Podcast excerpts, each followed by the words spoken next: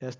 Thessaloniker Brief, Kapitel 5 und Vers 9. Gott hat uns nicht zum Zorn bestimmt, sondern zum Erlangen des Heils durch unseren Herrn Jesus Christus, der für uns gestorben ist, damit wir, ob wir wachen oder schlafen, zusammen mit ihm leben. Deshalb ermutigt einander und erbaut einer den anderen, wie ihr auch tut.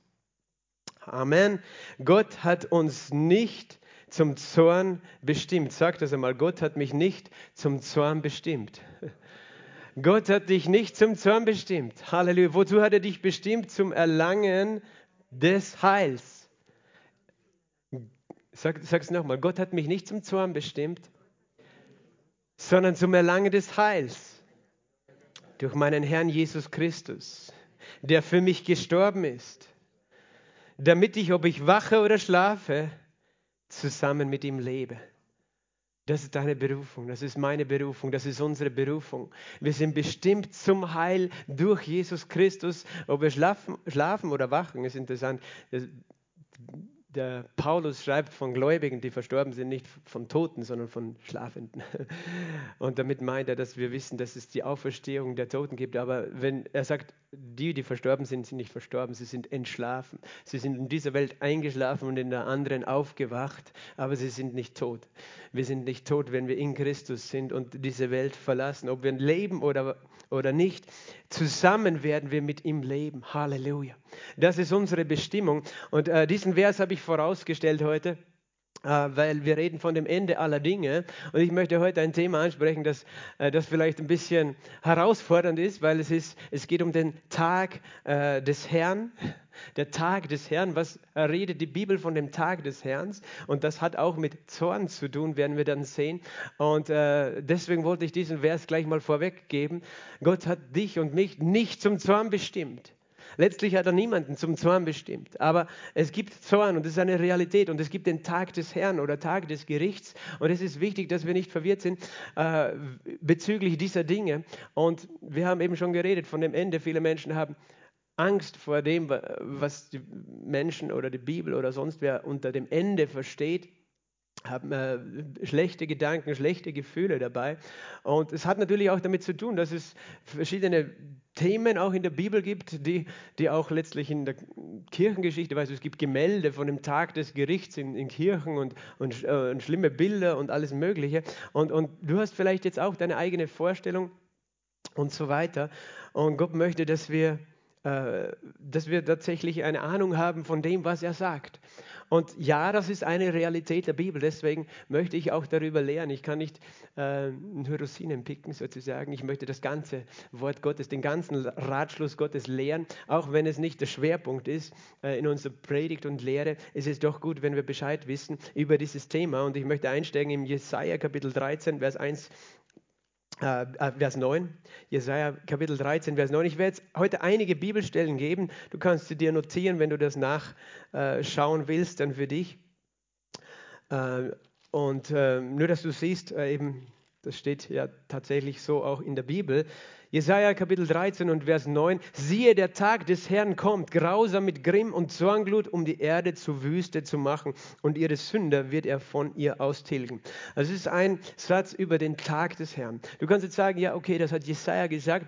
Wo und wann hat er es gesagt? Er hat es gesagt im Kontext von dem, äh, von dem babylonischen Reich, von der Zerstörung des babylonischen Reiches dass ja auch der, die Babylonier, eben König Nebukadnezar, hatten ja auch eben später dann Israel äh, besiegt, beziehungsweise Juda besiegt und gefangen weggeführt.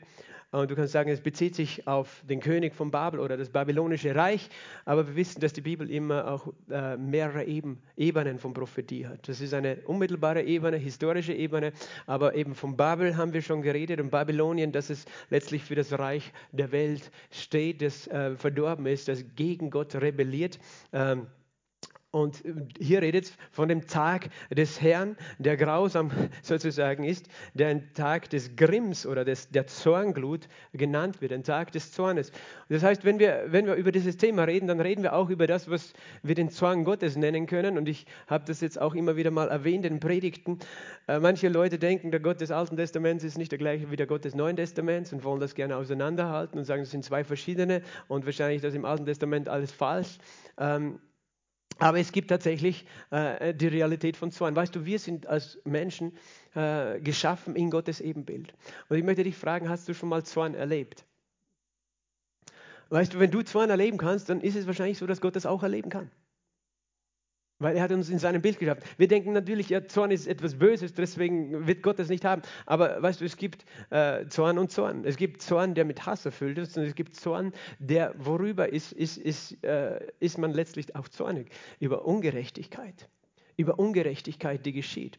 Was ist das überhaupt? Zorn ist für uns ein böses Wort, dass wir es schwer eben oft aussprechen wollen oder äh, uns damit auseinandersetzen wollen oder zulassen wollen, zugeben, dass wir das haben. Aber das ist letztlich in uns eine Emotion, die sehr stark ist, die uns sehr stark bewegt, zu handeln, einzuschreiten, sehr schnell einzuschreiten, natürlich oft auch unüberlegt, äh, sodass wir im Zorn auch uns versündigen können, dass wir eben sühnen und, und sündigen. Aber tatsächlich ist es eine sehr starke Emotion, die letztlich äh, oft mit Ungerechtigkeit zu tun hat. Natürlich gibt es auch anderen Zorn. Es gibt Zorn, der mit Hass ist, Zorn, der voll Rache ist und so weiter. Äh, aber Zorn ist eine Emotion, die wir alle haben. Äh, und äh, die letztlich, wir, wir alle haben schon wahrscheinlich Filme geschaut, die, wo es die Guten und die Bösen gibt.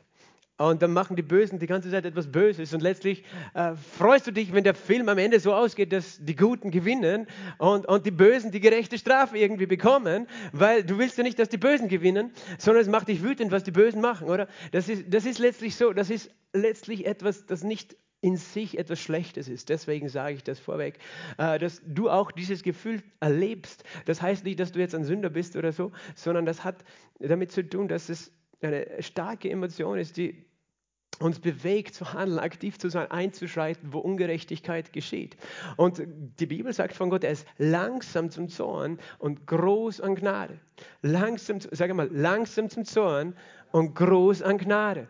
Das heißt, das ist nicht so, dass er, so wie wir manchmal, sehr schnell zornig wird oder so. Er ist sehr geduldig, aber das heißt nicht, dass ihm alles egal ist. Und ich sage das wieder, ich bin dankbar, dass es so ist. Es wäre genauso, weißt du, wenn, wenn eben, du schaust diesen Film an und dann, dann am Schluss sozusagen ist man machtlos gegen die Bösen. Die Bösen können ewig machen, was sie wollen und, das, und zerstören alle und quälen alle und so weiter. Das wäre frustrierend. Aber ich bin dankbar auch, dass Gott diese Motivation hat. Ich bin auch dankbar, dass ich nicht dazu bestimmt bin. Aber ich bin dankbar, weil es ihn bewegt zu handeln. Okay, und er redet davon, äh, die Sünder von der, von der Erde auszutilgen. Das ist auch eine brutale Aussage. Ähm, ja, aber wir müssen, wie gesagt, ich lasse es jeden selbst auch für sich, die Bibel zu lesen, die Bibel äh, darüber zu meditieren und den Heiligen Geist selbst sprechen zu lassen. Ich kann solche Verse nicht rausnehmen aus der Bibel, nur weil vielleicht es nicht in ein humanistisches Weltbild hineinpasst oder ein, ein Bild von einem Kuschelgott, äh, so einem Teddybär-Gott. Ja, Jesus ist liebevoll, er ist gnädig, der Vater ist gut. Aber weißt du, Jesus ist so viel mehr. Manchmal wollen wir ihn in ein Schema pressen, wie wir ihn gern hätten. Äh, aber er ist viel mehr. Er ist der Löwe. Er ist der Löwe von Judah. So wie in dem Film Narnia kennt ihr den, den Löwen. Und äh, äh, da, da, wird auch darüber geredet, wie ist Aslan, wie ist dieser Löwe, der, der Jesus repräsentiert. Ne? er ist gut, aber er ist nicht sicher, so auf der Art. Und letztlich, wenn er nicht käme, wenn er nicht einschreiten würde, würden sie verlieren in diesem Film. Aber nur, nur das ähm, einfach vorweg, ja, und, und auch nur das einfach ein bisschen zu verstehen, was macht Gott zornig? Gott macht zornig die Sünde. Warum macht ihn das zornig? Weil Sünde zerstörerisch ist. Das ist so einfach. Weil Sünde etwas zerstört. Was zerstört Sünde? Den Menschen, den Gott geschaffen hat. Warum macht ihn das zornig? Weil Gott den Menschen liebt. Verstehst du? Gott liebt den Menschen und alles, was ihn zerstört, das hasst er. Er hasst das, was, was seine Kinder und seine Schöpfung zerstört. Er hasst nicht die Menschen zuerst, aber er hasst das, alles, was zerstörerisch ist. Und wie gesagt, ich bin froh, dass er nicht, dass er nicht liebt, das, was uns zerstört, sondern dass er, dass er es hasst. Das, was uns zerstört, er hasst die Sünde. Aber eben, wenn wir sozusagen diese Sünde nicht loslassen, und er die Sünde zerstören will irgendwann, dann zerstört er den Sünder mit der Sünde, aber nicht, weil er zuerst den Sünder hasst. Das ist nur so äh, vorweggestellt. Hesekiel Kapitel 30, Vers 3. Ich gebe euch jetzt ein paar Schriftstellen. über diesen Tag des Herrn. Hesekiel Kapitel 30, Vers 3, nahe ist der Tag des Herrn. Ja, nahe ist der Tag des Herrn, ein Tag des Gewölks, Gerichtszeit der Nationen wird das sein. Gerichtszeit der Nationen. Es redet von einer Zeit des Gerichts über die Völker, also auch ein Tag des Gerichts. Joel Kapitel 2, Vers 1 bis 3. Blast das Horn auf Zion, erhebt das Kriegsgeschrei auf meinem heiligen Berg. Beben sollen alle Bewohner des Landes, denn es kommt der Tag des Herrn, ja, er ist nahe. Ein Tag der Finsternis und der Dunkelheit, ein Tag des Gewölks und des Wetterdunkels. Wie Morgengrauen ist es ausgebreitet über die Berge, ein großes und mächtiges Volk, wie es von Ewigkeit her nie gewesen ist und nach ihm nicht mehr sein wird, bis in die Jahre der Generationen. Von vor ihm her verzehrt das Feuer und nach ihm lodert die Flamme. Vor ihm ist das Land wie der Garten Eden und nach ihm eine öde Wüste. Auch gibt es vor ihm keinen drinnen. Also es sind sehr, sehr deftige Worte, die uns die Bibel gibt, oder über diesen Tag des Herrn. Gerichtszeit der Nation. Und Tag des Gerichts, weißt du, diesen Begriff hat Jesus auch selbst in den Mund genommen. Er hat gesagt in Matthäus 10, Vers 15 zum Beispiel, wahrlich, ich sage euch, es wird dem Land von Sodom und Gomorra erträglicher gehen am Tag des Gerichts als jener Stadt. Tag des Gerichts, was heißt es? Der Tag, wo sozusagen die Strafe, äh, die, die Sache vor dem Richter ist. wo, wo etwas, vor, äh, irgendwann kommt immer alles vor den Richter, weißt du. Äh, du, kannst, du kannst ein mächtiger Drogenboss sein, so wie El Chapo in Amerika oder Mexiko. Irgendwann, weißt du, und auch wenn er schon, weiß nicht wie oft ausgekommen ist, irgendwann haben sie dich und irgendwann stehst du vor dem Richter. Das, das heißt, irgendwann kommt dieser Moment, wo, wo es tatsächlich eine Rechenschaft gibt für das, was äh, jemand getan hat. Und hier redet eben auch Jesus über das, nicht nur Gericht über Menschen, sondern auch über das Land in dem Fall oder über Städte. 2. Petrus 3, Vers 7. Die jetzigen Himmel und die jetzige Erde aber sind durch dasselbe Wort aufbewahrt und für das Feuer aufgehoben zum Tag des Gerichts und des Verderbens der gottlosen Menschen. Apostelgeschichte 10, 42. Er hat uns befohlen, dem Volk zu predigen und eindringlich zu bezeugen, dass er der, Jesus, der von Gott verordnete Richter der Lebenden und der Toten ist. Also nicht nur, es gibt einen Tag des Gerichts, sondern auch Jesus wird der Richter sein. Jesus ist der Retter, aber er ist auch der Richter. Als er gekommen ist, weißt du, ist er gekommen, hat gesagt, ich bin nicht gekommen, die Welt zu richten, sondern dass die Welt durch mich gerettet wird. Aber das heißt nicht, dass er nicht der Richter ist. Nur sein erstes Kommen hat nicht mit Gericht zu tun.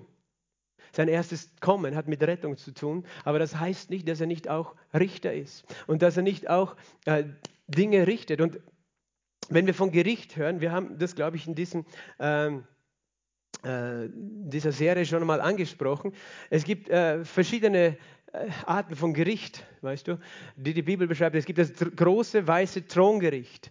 Das große weiße Throngericht, äh, vor dem dann alle stehen am Ende des tausendjährigen Reiches, alle Toten. Und ich habe schon gesagt, du wirst nicht dort stehen, weil du bist nicht ein Toter. Du bist ein Lebendiger. Jesus hat gesagt, du kommst nicht in, ins Gericht.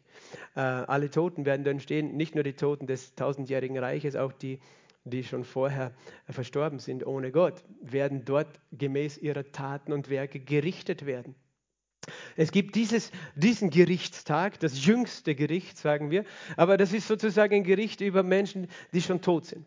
Es gibt dann den Richterstuhl Christi, das ist das Gericht, äh, das die Gläubigen erleben wo wir alle vor dem Richterstuhl Christi stehen. Das ist nicht das gleiche wie das große weiße Throngericht, wo wir vor Christus stehen und entsprechend unserer guten Taten hier auf der Erde werden wir nicht gerettet dadurch, das wissen wir durch unsere guten Werke, aber wir werden einen Lohn für gute Werke bekommen. Das sagt uns die Bibel. Das heißt, es lohnt sich, hat Jesus gesagt, sammelt euch Schätze im Himmel, wenn wir für Christus leben, wenn wir, wenn wir es zulassen, dass er in uns und durch uns lebt.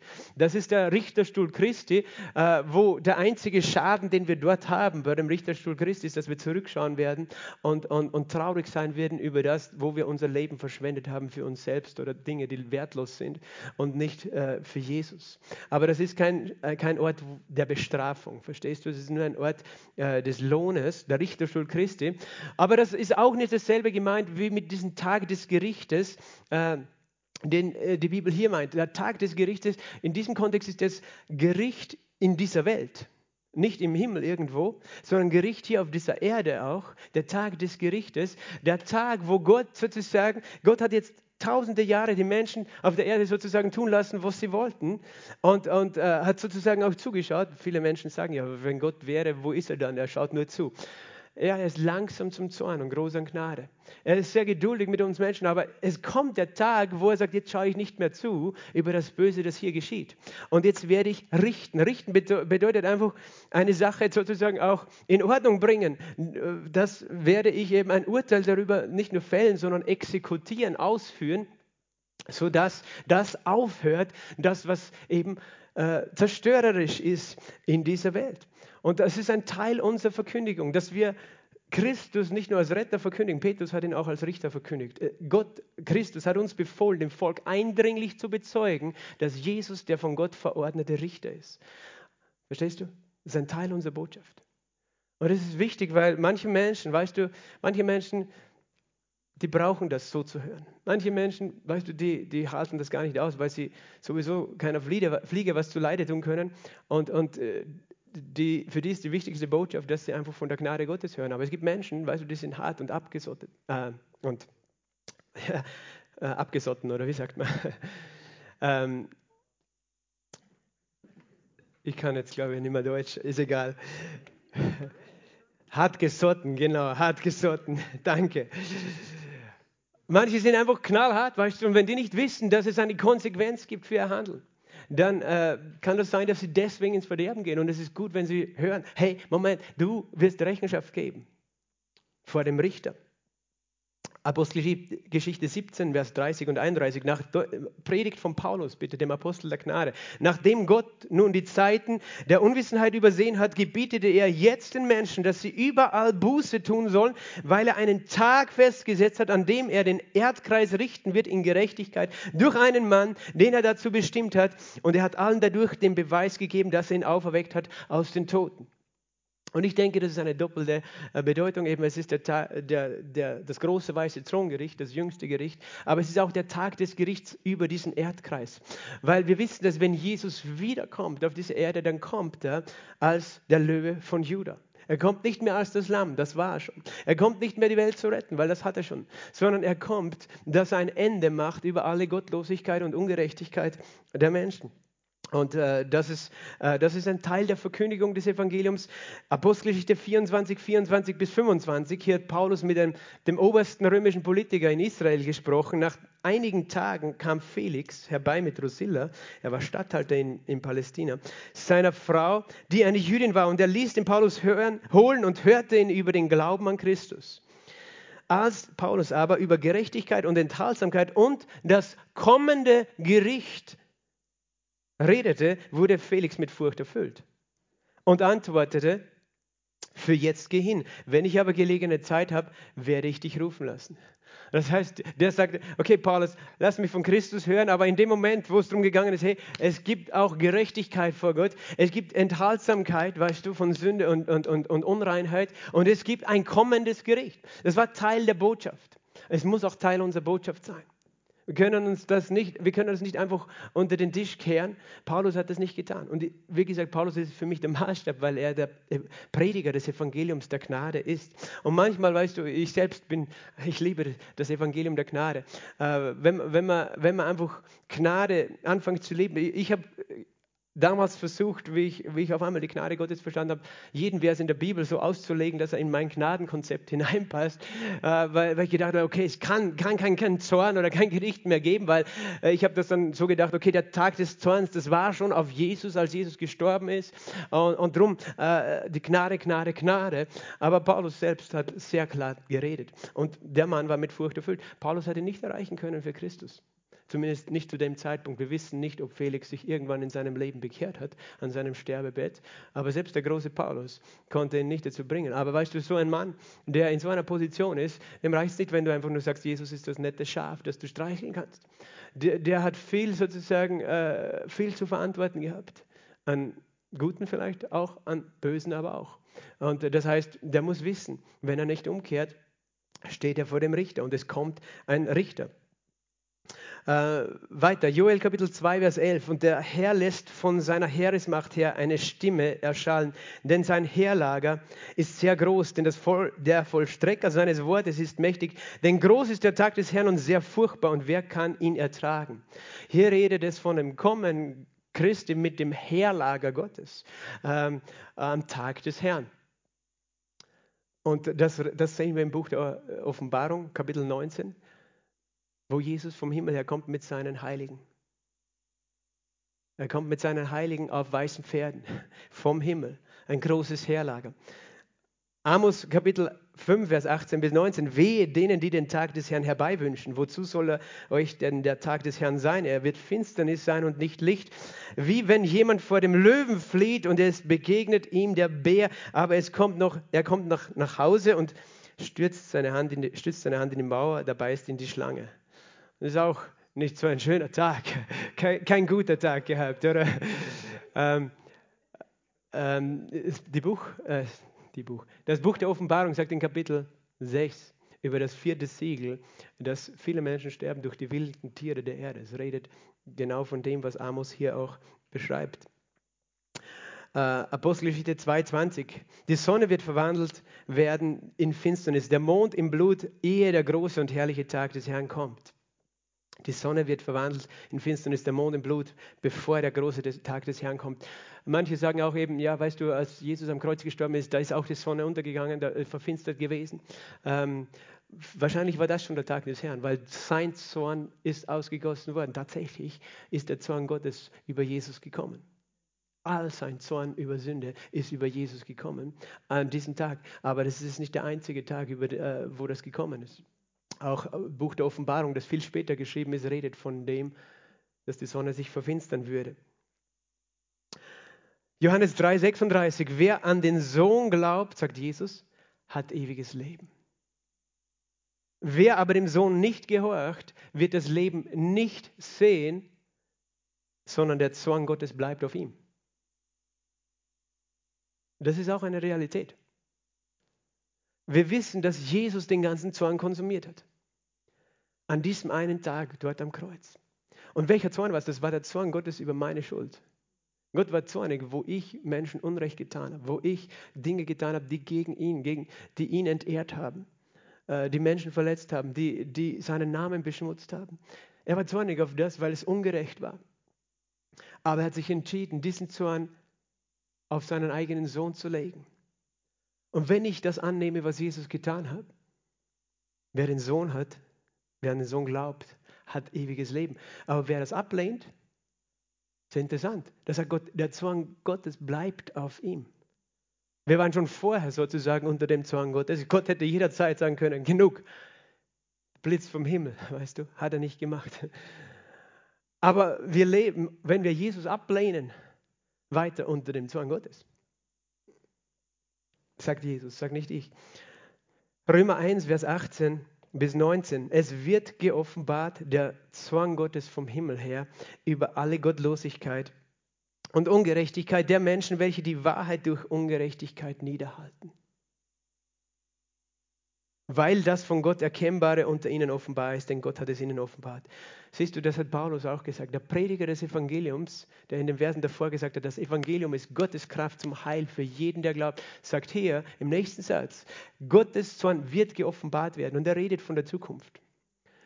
Er redet von einer Zeit, wo der Zorn Gottes sichtbar werden wird. Genauso wie die Gnade Gottes sichtbar geworden ist durch Jesus, wird der Zorn Gottes sichtbar werden. Worüber ist Gott zornig? Es steht hier explizit über alle Gottlosigkeit und Ungerechtigkeit, die verübt wird von Menschen, die was tun, die Wahrheit niederhalten durch Ungerechtigkeit die Wahrheit des Evangeliums, die Wahrheit über Gerechtigkeit, was, was ist richtig, was ist falsch. Es gibt Menschen, die vorsätzlich die Wahrheit verdrehen, die Wahrheit verbergen vor anderen Menschen. Und Gott, Gott macht das sauer. Weißt du, es macht ihn sauer, wenn es Länder gibt, wo, wo Christen getötet werden dafür, äh, dass sie das Evangelium predigen. Das ist Wahrheit durch Ungerechtigkeit niederhalten. Aber es gibt viele andere Beispiele und ich will nicht über die Bosheit der Welt heute reden. Ich möchte nur dass du siehst, dass es ein Teil des Evangeliums ist, diese Botschaft, Römer 2, Vers 5, nach deiner Störigkeit und deinem unbußfertigen Herzen, und er redet von Menschen, die sich selbst für selbst äh, gerecht halten, aber die nicht äh, Jesus äh, folgen oder glauben. Du häufst dir selbst Zorn auf für den Tag des Zorns und der Offenbarung des gerechten Gerichtes Gottes. Also ja, es gibt einen Tag des Zorns und der Offenbarung des gerechten Gerichtes Gottes. Und wie, was ist so, so, so Wesensmerkmale von diesem Tag?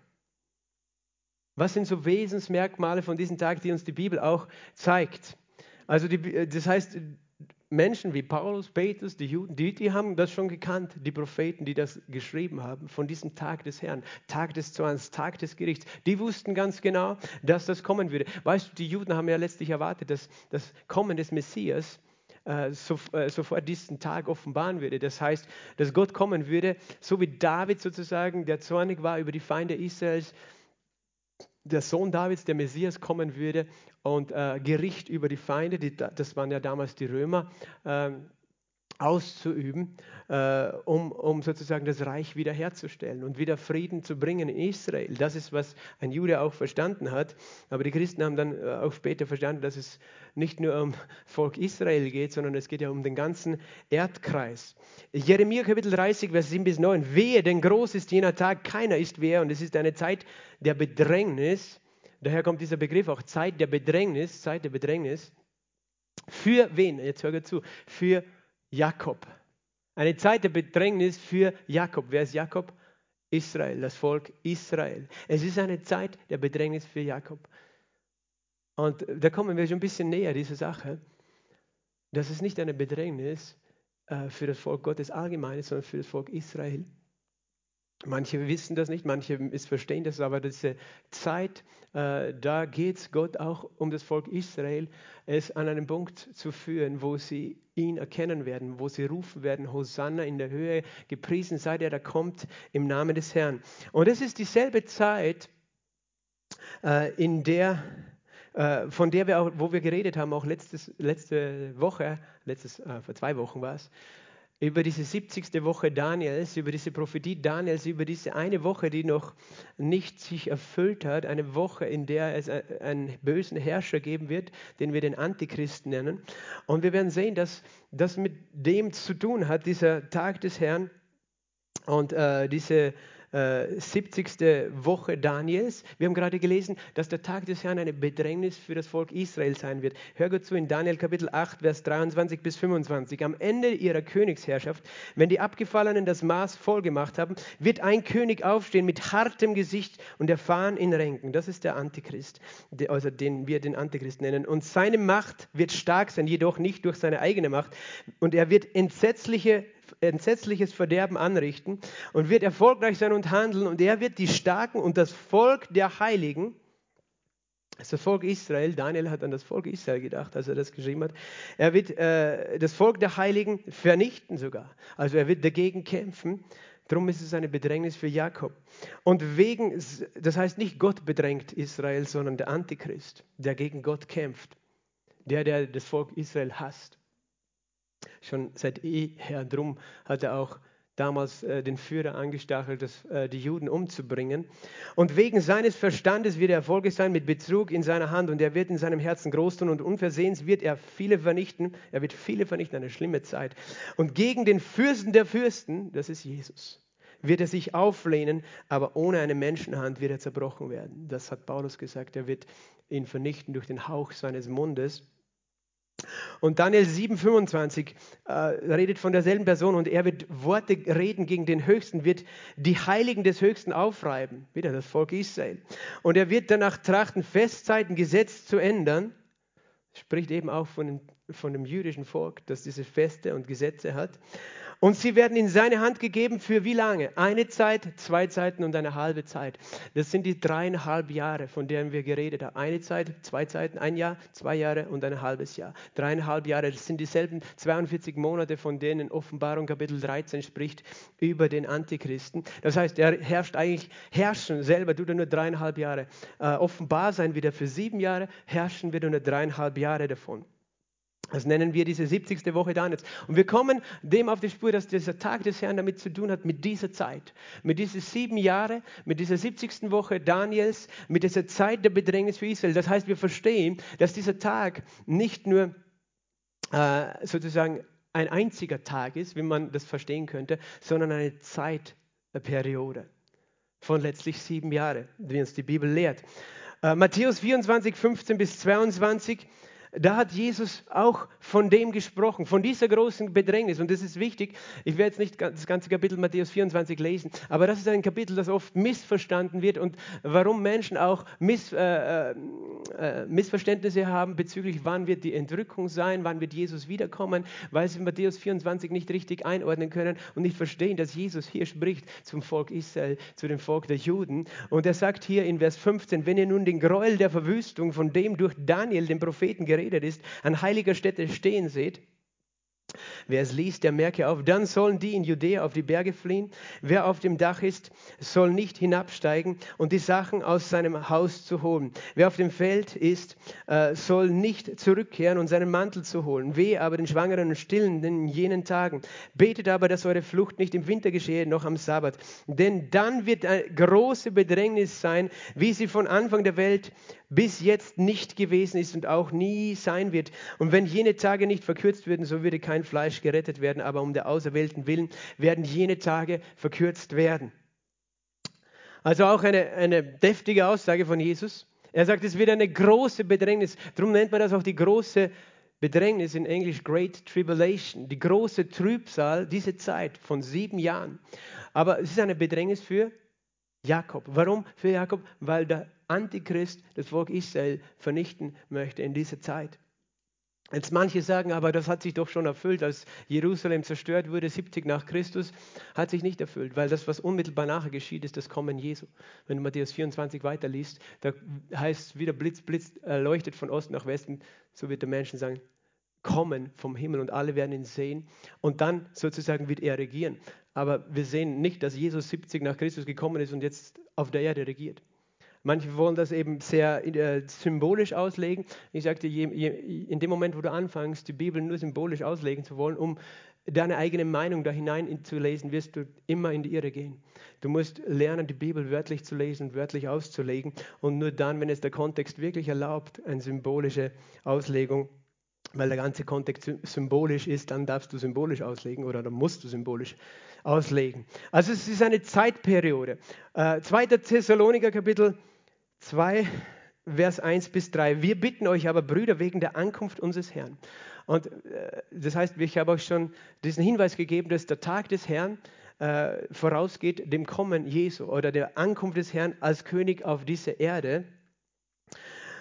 Und äh, er sagt hier eben, der, die Ankunft unseres Herrn Jesus und unsere Vereinigung mit ihm, das, da redet er von der Entrückung und der Verwandlung, die wir erleben, dass ihr euch nicht schnell in eurem Sinn erschüttern lässt, auch nicht erschrecken lasst, weder durch Geist noch durch Wort noch durch Brief, als seien sie von uns, als ob der Tag des Herrn da wäre. Das heißt, die Menschen in Thessalonik in der Gemeinde haben, haben äh, Prediger gehabt, Lehrer gehabt oder Leute, die Briefe geschrieben haben, die ihnen gesagt haben, weißt du, jetzt ist schon der Tag des Herrn gekommen Uh, ihr lebt schon an diesem Tag und es wird alles furchtbar sein und ihr habt es verpasst, entrückt zu werden, sondern ihr, müsst, uh, ihr wart nicht gut genug. Ihr müsst es jetzt sozusagen erleben, diesen, diesen Tag des Herrn. Und sie waren eingeschüchtert. Warum glaubten sie diese Botschaft überhaupt? Weil zu der Zeit in Thessalonik gab es Verfolgung. Christen wurden verfolgt. Das, davon redet Paulus in dem Brief an die Thessaloniker, dass die Menschen dort Bedrängnis erlebt haben und Verfolgung. Und das heißt, manche haben gedacht, das ist jetzt schon diese Zeit, äh, wo eben wir Christen verfolgt sind. Äh, das ist der Tag des Herrn.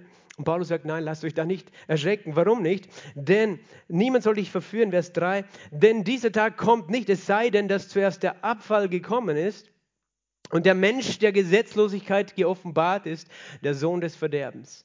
Das heißt, dieser Tag kommt nicht, bevor nicht der sogenannte Antichrist gekommen ist. Erst dann kommt der Tag und nicht vorher. Und äh, diesen, dieser Antichrist sozusagen, der eben viel Böses anrichtet, den Jesus durch den Hauch seines Mundes zerstört und was darin endet, dass Jesus als König auf der Erde regiert. Das heißt, diese, und der, das heißt, sie dachten, sie lebten an dem Tag des Herrn. Verstehst du? Das heißt, sie hatten ein Konzept, dass der Tag des Herrn nicht ein einziger Tag ist, sondern eine Zeit, in der eine Zeit der Bedrängnis, äh, die sie erleben würden. Aber Paulus hat gesagt, das kommt nicht, bevor nicht der Antichrist gekommen ist.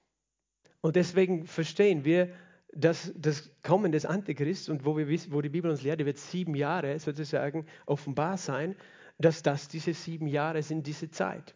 Und umgekehrt haben wir schon das letzte Mal gehört, dass dieser Antichrist gar nicht kommen kann, solange der, der ihn zurückhält, nicht aus dem Weg ist.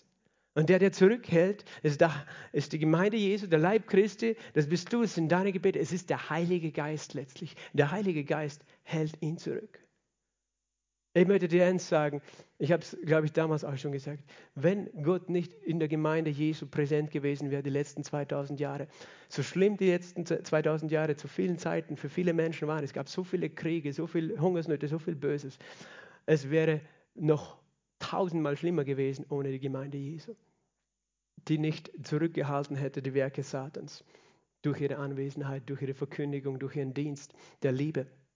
Also das heißt, äh, wir denken, ja, aber müsste alles gut sein, wenn die Gemeinde Jesu da ist. Weißt du, es wird erst alles gut sein, ganz gut sein, wenn Jesus auf der Erde regiert. Aber er wartet mit seinem Kommen, weil das Moment, wo er kommt, weißt du, da gibt es keine Möglichkeit mehr, dich dann für, für ihn zu entscheiden. Dann ist es zu spät. Darum wartet er, dass Menschen sich jetzt noch für ihn entscheiden. Er wartet, er wartet, er wartet, weil er nicht will, dass jemand verloren geht. Das ist sein Motiv warum er noch nicht ein Ende gemacht hat mit aller Gottlosigkeit. Nicht, weil es ihm egal ist, nicht, weil er denkt, ja, ist mir gerade langweilig, mag ich jetzt nicht, sondern weil er möchte, dass viele errettet werden. Aber sein Kommen hat damit zu tun, dass es dann keine Zeit mehr gibt. Verstehst du? Ähm, das heißt, es ist eine sehr ernste Sache. Ähm, und auch im Buch der Offenbarung, das man natürlich stundenlang, tagelang, wochenlang, jahrelang predigen könnte und es noch immer nicht verstanden hat. Im Buch der Offenbarung im sechsten Kapitel äh, redet das Buch von sieben Siegeln, von sieben Siegeln, äh, die geöffnet werden. Und mit jedem Siegel passiert etwas. Und das Buch der Offenbarung spricht letztlich auch über den Tag des Herrn. Weil Johannes beginnt in diesem Buch so folgendermaßen. Er beginnt darüber zu reden, dass er Visionen hatte. Und er fängt an in Offenbarung Kapitel 1, ich glaube, ich habe es hier aufgeschrieben, in äh, Offenbarung Kapitel 1, ziemlich am Anfang, Vers 10 oder so. Ich war an des Herrn Tag im Geist. Ich war am Tag des Herrn im Geist. Das heißt, ich war schon dort. Ich habe diesen Tag gesehen, diesen Tag des Herrn. Ich war im Geist schon dort an diesem Tag. Und dann heißt, und dann hörte ich eine Stimme hinter mir die sprach, was du siehst, schreibe in ein Buch. Und ich wandte mich um. Und dann sah ich eben sieben Leuchter, in der Mitte der Leuchter stand einer gleich einem Menschensohn. Und das heißt, das ist seine Position. Er, er, ist an dem Tag des Herrn jetzt, unmittelbar in dieser Zeit, in dieser Zeit der Trübsal, der Bedrängnis. Dann hört er eine Stimme, dreht sich um. Was sieht er hinter sich? Er sieht den Leuchter und Jesus. Was bedeutet das? Das bedeutet die Zeit vor der Trübsal, vor dem Tag des Herrn. Die Zeit, die aus seiner Position hinter ihm liegt weil er war ja schon in der Zukunft. Das war das Gemeindezeitalter. Er sieht hinter sich die sieben Leuchter, die, die Gemeinde Jesu. Und das, er schreibt sieben Sendschreiben an die sieben Gemeinden, weil Jesus folgendes sagt in Offenbarung Kapitel 1, sagt Jesus zu ihm, äh, Offenbarung Kapitel 1 und Vers Verzeihung, 19, schreibe nun, was du gesehen hast, was ist und was nach diesem geschehen wird. Schreibe, was du gesehen hast, das heißt über die Vergangenheit aus der Sicht des Tages des Herrn. Was ist, was am Tag des Herrn geschieht und was danach sein wird. Siehst du? Das ist äh, diese drei Zeiten, über die das Buch der Offenbarung redet. Was war vor dem Tag des Herrn? Und dann schaut er zurück und er sieht die sieben Gemeinden und er redet über das Gemeindezeitalter.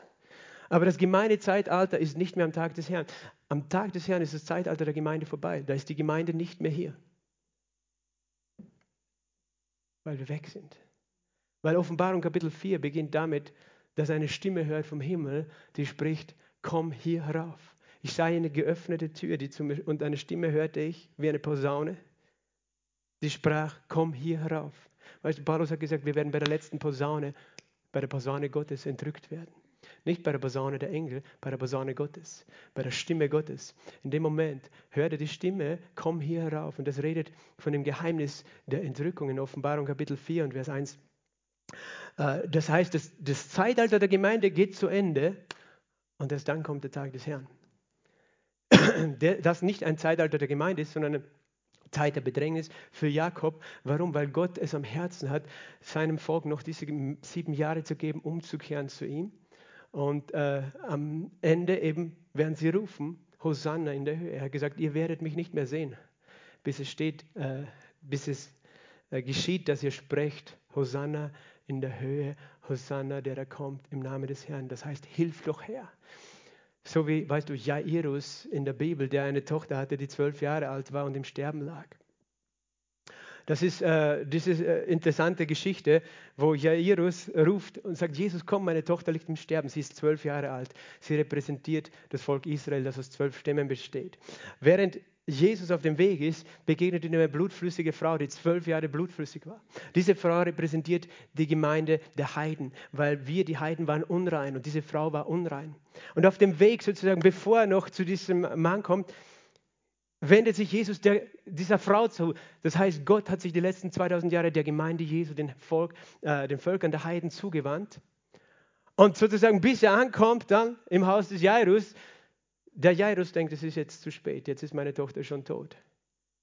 Also es wird so eine Bedrängnis sein, dass, dass man denkt, das Volk Israel ist jetzt völlig ausgelöscht.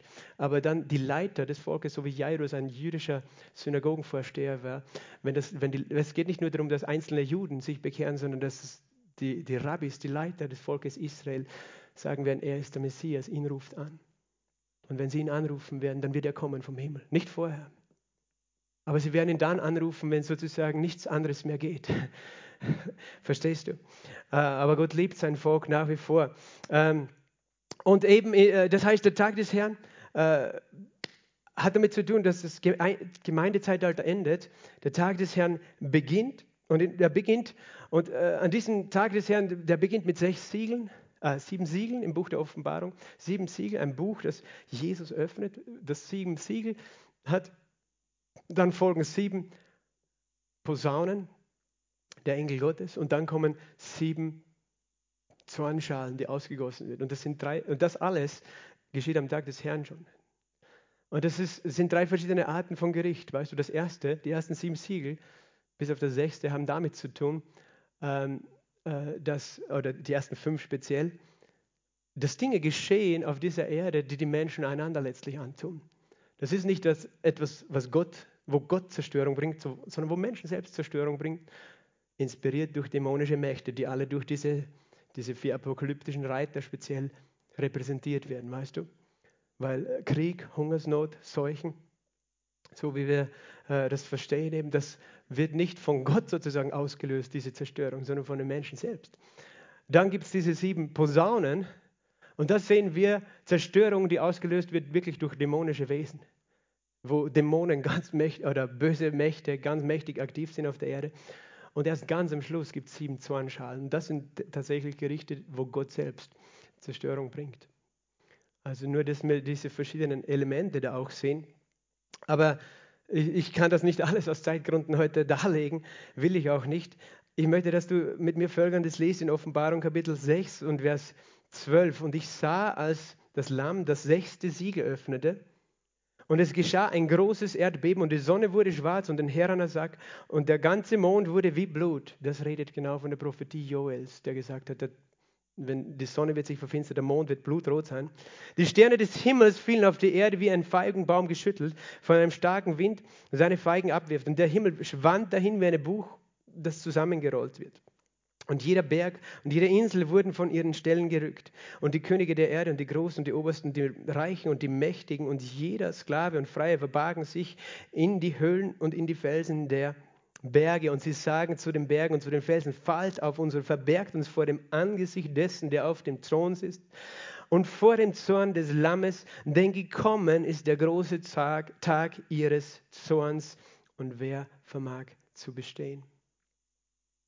Das heißt, mit dem sechsten Siegel geschieht so ein, wildes Erdbeben und nicht ein Erdbeben. Die Sonne verfinstert sich, die Sterne fallen, sagt die Bibel.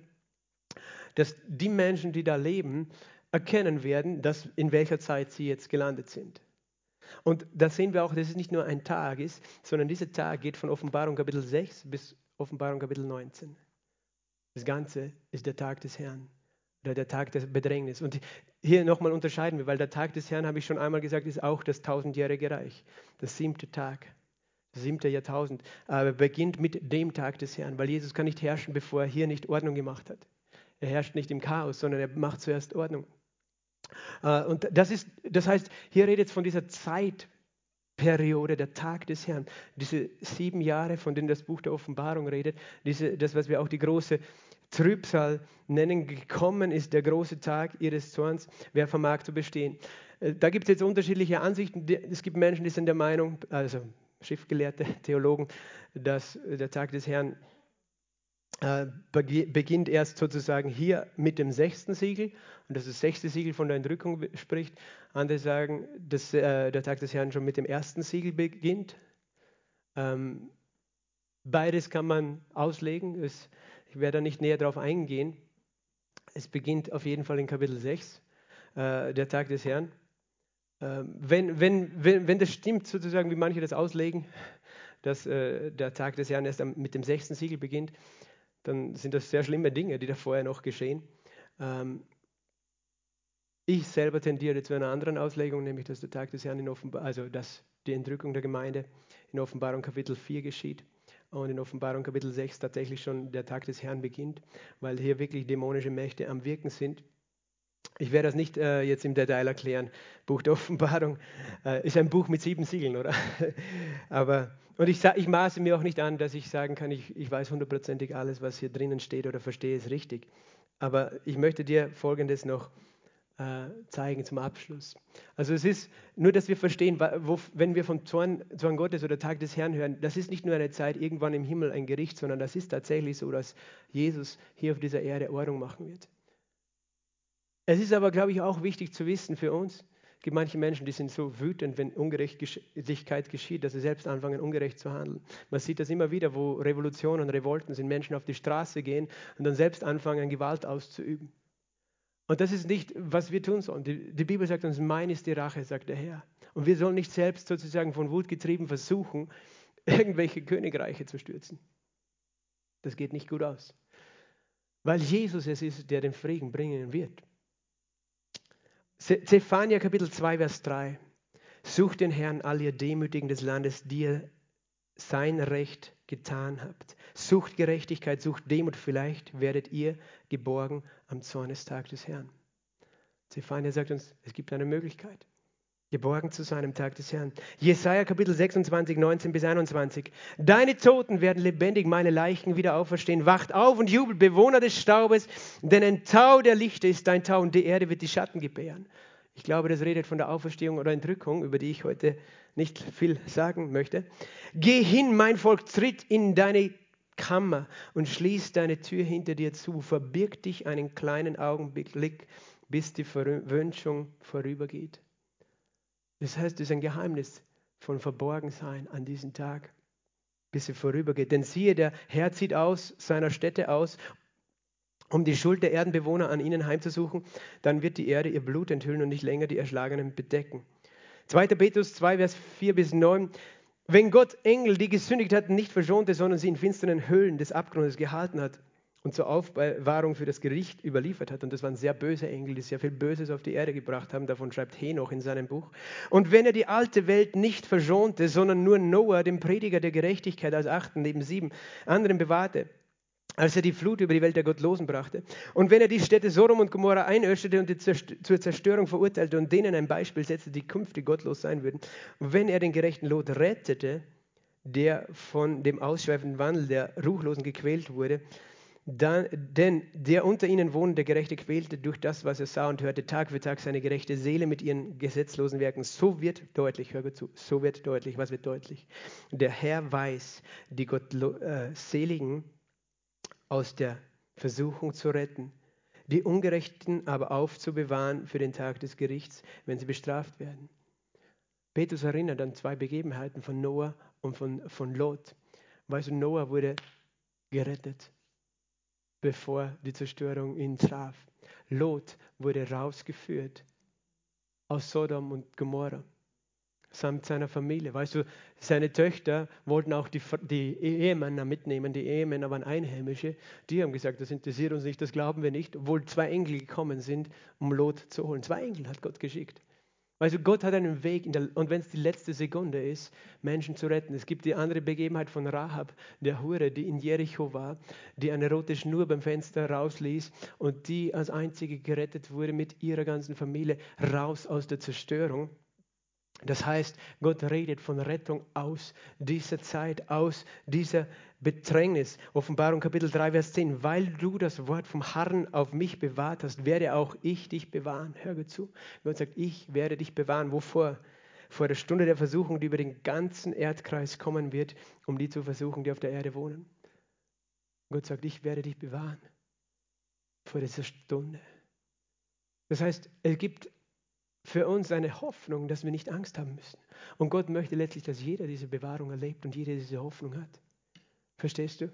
Wir predigen nicht nur die Errettung von der Hölle, wir predigen auch die Errettung von diesem Tag. Gott möchte, dass Menschen diese Hoffnung haben, dass sie wissen, ich bin bewahrt, egal was kommt, ich werde bewahrt sein äh, vor der Stunde der Versuchung. Äh, Offenbarung Kapitel 7, Vers 9 bis 14, das ist nachdem das siebte Siegel geöffnet wird. Nach diesem sah ich eine große Volksmenge, die niemand zählen konnte, aus jeder Nation und Stämmen und Völkern und Sprachen, standen vor dem Thron und vor dem Lamm, bekleidet mit weißen Gewändern und Palmen in ihren Händen. Und in Vers 13, und ein, äh, einer der Ältesten, begann und sprach zu mir, diese, die mit weißen Gewändern bekleidet sind, wer sind sie und woher sind sie gekommen? Und ich sprach zu ihm, mein Herr, du weißt es. Und er sprach zu mir, diese sind es, die aus der großen Bedrängnis kommen. Und sie haben ihre Gewänder gewaschen und sie weiß gemacht im Blut des Lammes. Das heißt, es sind Menschen, die aus allen Völkern vor dem Thron Gottes stehen waren in Offenbarung Kapitel 7 unmittelbar nach Kapitel 6, wo der Tag des Herrn beginnt. Sieht man sie vor dem Thron Gottes. Johannes fragt, wer sind sie? Und der Engel, der Älteste, sagt, sie sind gekommen aus der großen Bedrängnis. Und das heißt nicht, dass sie die ganze Bedrängnis durchlebt haben, sondern dass er sie rausgeholt hat, davor diese Bedrängnis zu erleben, die dann dann folgt in den nächsten Kapiteln noch herausgeholt. Deswegen predige ich und bin absolut überzeugt, und es gibt so viele andere Argumente noch, dass die Gemeinde Jesus rausgeholt wird, weggenommen wird von dieser Erde, vor dieser Bedrängnis, die auf diese Erde kommt. Aber das, das ist wichtig, ist ein Teil unserer, unserer Glaubenswahrheit, dass wir das wissen, dass wir das predigen, dass wir das lehren, dass Gott, Gott möchte sein Volk bewahren, Gott möchte sein Volk rausretten und, äh, aber es ist eine Realität. Wir können diese Zeit nicht von äh, der Bibel rausstreichen. Und so oft an so vielen Stellen redet die Bibel davon. Aber Gott möchte nicht, dass wir Angst haben. Und Gott möchte vor allem, dass wir andere Menschen mit in die Ache nehmen. Verstehst du? So wie Noah, weißt du, er hat die ganzen Tiere gesammelt, die Tiere reingelassen. Und Gott möchte, dass wir verstehen, weißt du, dass es geht nicht, es geht um uns auch. Weil es gibt Christen, die haben so viel Angst vor der Zukunft. Du sollst wissen, ich bin bewahrt unter dem Schutz des Höchsten, wie auch immer das sein wird. Weißt du, als das Volk Israel ähm, in Hungersnot war, als es noch ganz klein war, die, die zwölf Söhne Jakobs, ja, Josef war in Ägypten, da war sieben Jahre Hungersnot, spricht auch von dieser sieben Jahre Trübsalzeit auf der Erde. Und nach zwei Jahren ging ihnen das Essen aus. Und wo, was tat Josef, der ein Silbenbild für Jesus ist? Er schickte seine Wagen und ließ den Jakob holen in ein Land, wo es noch immer was zu essen gegeben hat. Es ist auch ein Bild für Entrückung einerseits, es ist ein Bild auch für die Rettung des Volkes Israel. Aber das, was Israel dann erlebt hat während dieser ganzen Hungersnot, sie haben, sie haben Frieden gehabt trotz allem. Das heißt, sie haben diese Bedrängnis nicht erlebt. Gott hat uns nicht zum Zorn bestimmt, sondern zum Erlangen des Heils. Durch unseren Herrn Jesus Christus, damit wir sei es, dass wir wachen oder schlafen, zusammen mit ihm leben. Deshalb ermahnt und ermuntert einander mit diesen Worten, wie er auch tut. Sage mal, Gott hat mich nicht zum, Heil, äh, nicht zum Zorn bestimmt, sondern zum Erlangen des Heils. Sage es zu jemandem neben dir. Gott hat dich nicht zum Zorn bestimmt, sondern zum Erlangen des Heils. Und weißt du, wenn wir das verstehen, verstehen wir noch ein bisschen mehr, was für eine Gnade es ist, dass wir gerettet worden sind von Jesus. Wir haben einen Retter, weißt du, der uns rettet, jeden Tag in alle Ewigkeit. Aber er ist tatsächlich der Retter. Und, und tatsächlich hätte ich das erleben sollen, für das, wie ich war. Aber er, er lässt es nicht zu, weil ich an ihn glaube. Weil wer an ihn glaubt, der hat das ewige Leben und der Zorn Gottes kommt nicht. Und er möchte, dass jeder glaubt. Er will ja nicht, dass jemand das erlebt. Lass uns wirklich festhalten. Und, und für mich ist es wirklich, wär, mir ist das Ehrfurcht gebeten, wenn ich weiß, Jesus der Richter, aber er hat sich entschieden, dass ich verschont bin. Halleluja. Ich, ich hätte es nicht verdient. Halleluja. Vater, wir danken dir. Wir danken dir, dass wir erlöst sind durch das Blut des Lammes Jesus. Wir danken dir, dass du uns erlöst hast, weil wir einfach glauben, dass Jesus diesen Zwang getragen hat an unserer Stelle. Und ich bete, Herr, dass Menschen umkehren werden und verstehen, dass du gar nicht wolltest, dass jemand diesen Zorn erlebt. Dafür hast du es schon erlebt dort am Kreuz. Sondern du willst, dass Menschen verstehen, deine Liebe, die uns rettet, Herr, vor dem Gericht, das wir verdient hätten. Danke, Jesus, für deine Bewahrung. Danke für deine Gnade. Und ich bete für jeden, der zusieht, Herr, und der in seinem Herzen Angst hat oder der vielleicht gar nicht gewiss ist, ob er dein Kind ist, Vater, dass er umkehren wird zu dir in diesem Moment. Denn du sagst, jeder, der den Namen des Herrn Jesus anruft, wird gerettet. Herr, ich danke dir, dass du nicht Werke von uns verlangst, sondern du gibst uns dein Wort und dein Wort bringt Glauben hervor. Durch Glauben sind wir gerettet. Herr, wir loben dich und wir preisen dich. Wir erheben deinen wunderbaren Namen. In Jesu Namen habe ich gebetet. Amen.